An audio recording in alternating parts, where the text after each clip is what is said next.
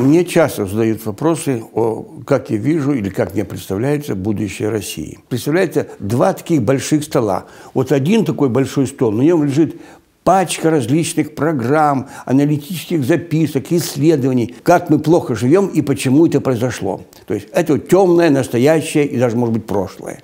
Есть следующий стол, а такой же огромный. На нем еще больше, может быть, папок, исследований, как я вижу будущее России. Проект России, программа возрождения России, программа спасения России.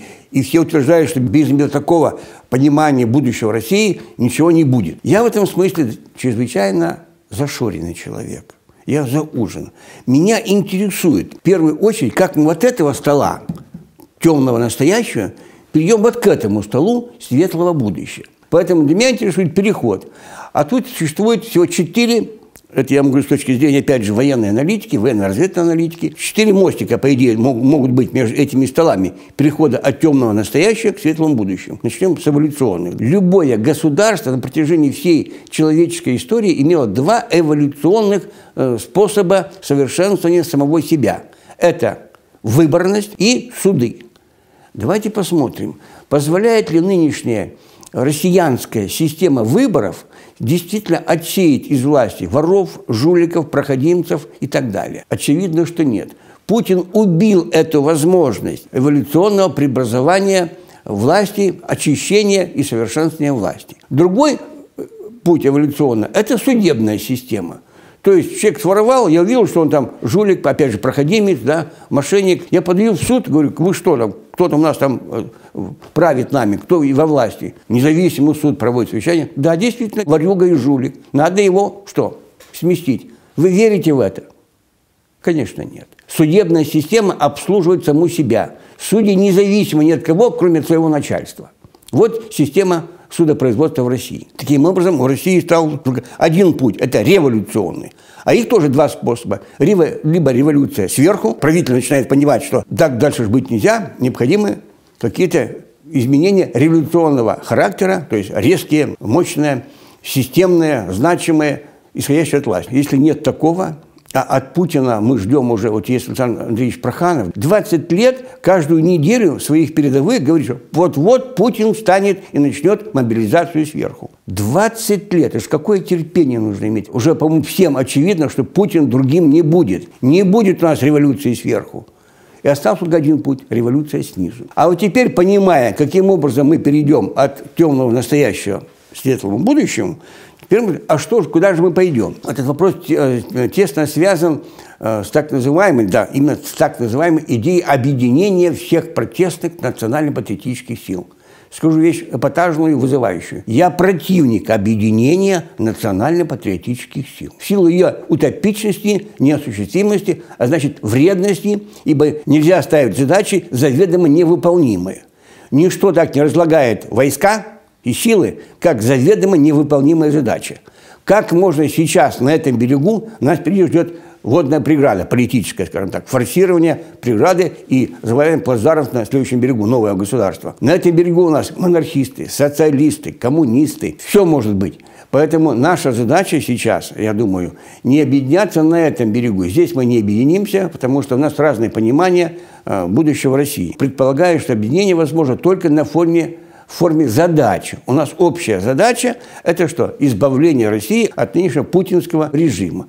Вот в рамках выполнения вот этой задачи, я думаю, что возможно объединение разнородных политических сил для устранения, для освобождения русского и других коренных народов России, для религиозного возрождения, для духовного возрождения и, естественно, для завоевания социальной справедливости, потому что в этом социальном обществе жить невозможно можно только выживать. Так вот, ближайшей задачей после освобождения России от нынешнего режима, безусловно, для меня является совершенно очевидным, это будет какой-то период а с точки зрения политического управления, это период военно-державного правления. Это не означает, что будут править военные. Управление экономикой, управление обществом будет осуществляться через законы военного времени. Я так представляю. У нас будет сразу одновременно нужно будет решать несколько общественно-политических и социально-экономических задач. Нам необходимо вот это разрозненные, раздробленные нынешние русские и другие коренные народы России преобразовать народ. Мы не имеем сейчас народа, мы имеем пока население. Это была политика специальная,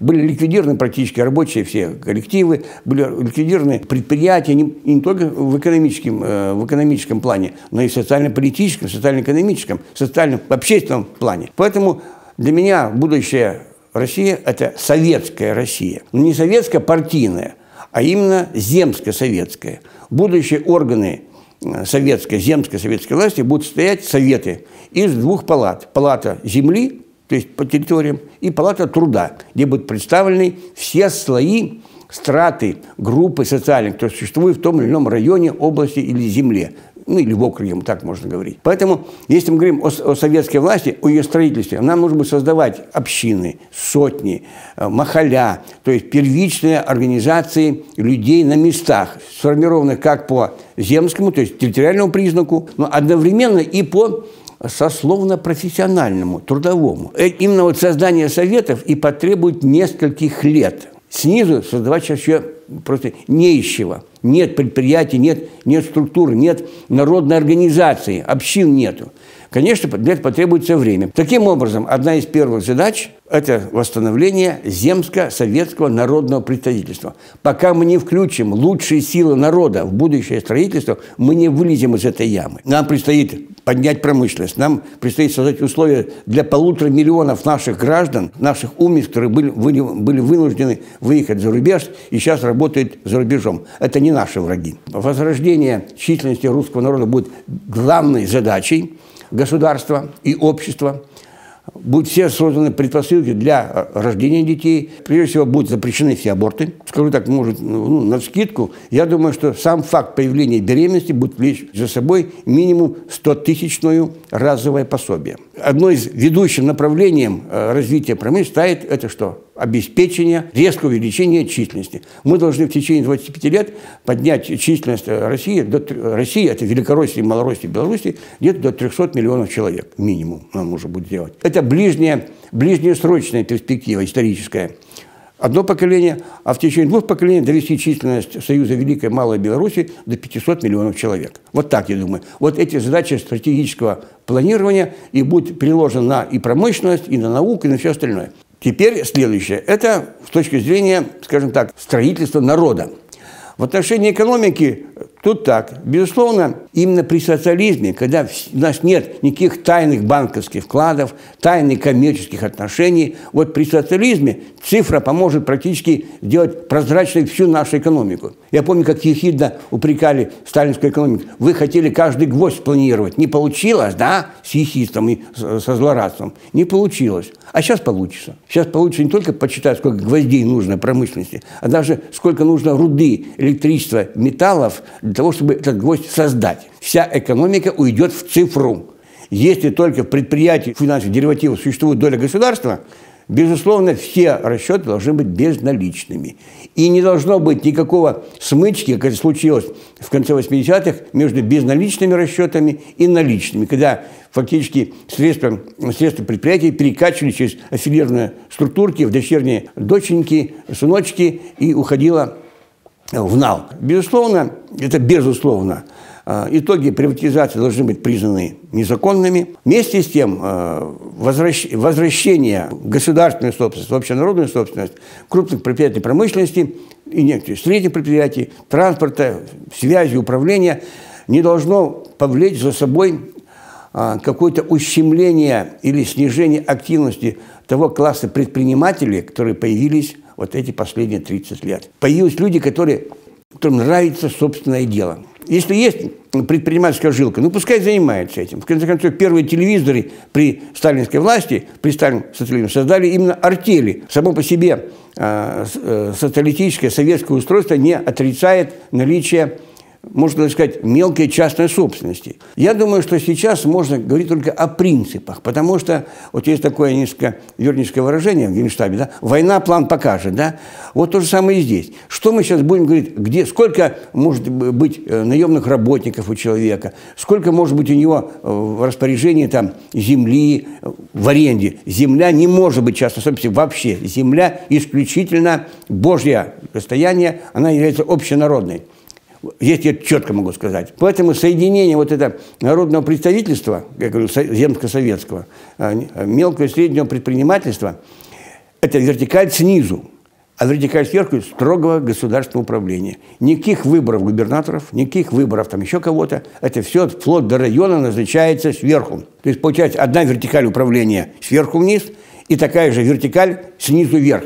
Народное представительство. И на каждом уровне, на уровне района, области, там, округа, на всероссийском уровне, эти линии между собой э, взаимодействуют на всех уровнях. При этом у, у Совета должны быть соответствующие функции высказывания недоверия этой власти, что должно автоматически влечь за собой ну, какую-то либо согласительную комиссию, либо даже, может быть, и снятие с должности. Также должны судьи находиться. Ведь почему-то, когда меня спрашивают часто, как вот в тюрьме сидел с 11 лет, я говорю, да вы, главное нарушение законности не, даже не в лагерях, не в тюрьмах, вот, не в СИЗО. Они, главное, творятся в судах, вот где начинается беззаконие. Беззаконие оперов, беззаконие следователей, беззаконие прокуроров. Но вспомним, что была прекрасная идея, наработанная э, в ходе советской власти, это что у нас практически все суды были народными – все суды были с участием присяжных заседателей, так можно говорить современным языком, потому что имелся профессиональный судья, а с ним еще два народных заседателя. Точно так же подлежит контролю и участковая, и, соответственно, начальник МВД и УВД района и области, он подотчетен не снимается и назначается, а подотчетен. И не нужно, то палки им будут нужны эти, сколько у тебя было палок, там, краж, там, разбоев и, и так далее. В том году сколько ты раскрыл и так далее. Теперь нет. Теперь оценку дают не палки, которые там могут написать или, или рассчитать, оценка осуществляется самими народными избранниками. Они дают оценку, как работает милиция, народная милиция. Слово полиция я не могу представить себе в будущем государстве. Это будет народная милиция. Вот как она будет, она будет оцениваться самими людьми в районе, в области, в округе и в России в целом. Первый год, конечно, будут жесткие меры, потому что ну, потому что кое-кому придется отвечать за то, что он здесь наделал, понимаете. Конечно, тут возникает вопрос. Если мы говорим о православной державе, а, то что, какова роль церкви и что, как относиться к государству. Я думаю, что взаимодействие с церковью – это ни в коем случае не какое-то обязательное навязывание. А как? Вы же говорите о том, что будет введен закон Божий в школах, обязательно будут введены кафедры богословия во всех высших учебных заведениях. Да, это так. Это не заставляет тебя верить в Бога. Тебе говорят, что такое Бог. Вот в чем смысл. А уж принимаешь ты их или не принимаешь, твое личное дело – никто не будет заставлять человека верить. Единственное, что будет строго и четко и не подлежит обсуждению, это христианские духовные ценности и единство и неделимость России. Поэтому симфония государственной и церковной власти. Теперь о монархии. Значит, еще раз говорю, православный человек – монархизм по идее своей, по своему убеждению, потому что единовластие э, во Вселенной от Бога Творца Вседержителя Пресвятой Троицы, и вплоть до э, самого последнего волоска в нашей э, голове, это все от воли Творца зависит. Соответственно, после возвращения в Россию или появления, скажем так, в России русской православной власти, когда большинство населения России будет составлять воцерковленные православные люди, вот тогда можно будет говорить о том, что на о созыве поместного собора и обретении монарха, государя, самодержавца. Поэтому для нас появление, для меня появление государя – это задача э, среднесрочной исторической перспективы. Таким образом, образ будущего, за сколько получилось за это короткое время, я изложил. Этот образ будущего для меня э, достаточно ясен. Достаточно ясен, скажем, в идеологическом плане, в общетеоретическом. Сейчас представить его в до деталей, там, написать какую-то конституцию, еще что-то, я представляю преждевременно, потому что мы все эти вещи, связанные э, с устройством общества, земскими советами, с экономикой, сельским хозяйством, особенно с наукой, это в первую очередь наука, вот, мы будем решать уже в ходе будущего государственного строительства. Но до этого нам нужно избавиться от нынешней существующей власти. И, э, скажу так, впереди борьба. Никто нам это государство не подарит. Только собственной волей, молитвой и делом мы сможем это сделать. Но без борьбы мы не победим. И здесь все-таки, поскольку я православный христианин, я приведу такую вещь в обосновании своих духовных поисков и политических. Это слова, цитата Иоанна Златоуста. «Война лучше мира, удаляющего нас от Бога». И если нынешний мир – нынешнее выживание в России удаляет нас от достойной человеческой жизни, значит, по-видимому, война лучше. Впереди борьба. Сила духа, воли и терпения. Храни Господь. Товарищи, мы каждый день прорываем информационную блокаду путинского режима. На этом пути мы сделали еще один шаг. На нашем канале «Сталинград 21 век» каждый день в 19.00 выходит наш оригинальный выпуск новостей. Подписывайтесь на наш основной канал, подписывайтесь на наш второй канал. Будьте в курсе того, что происходит, будьте вместе с нами. Так победим!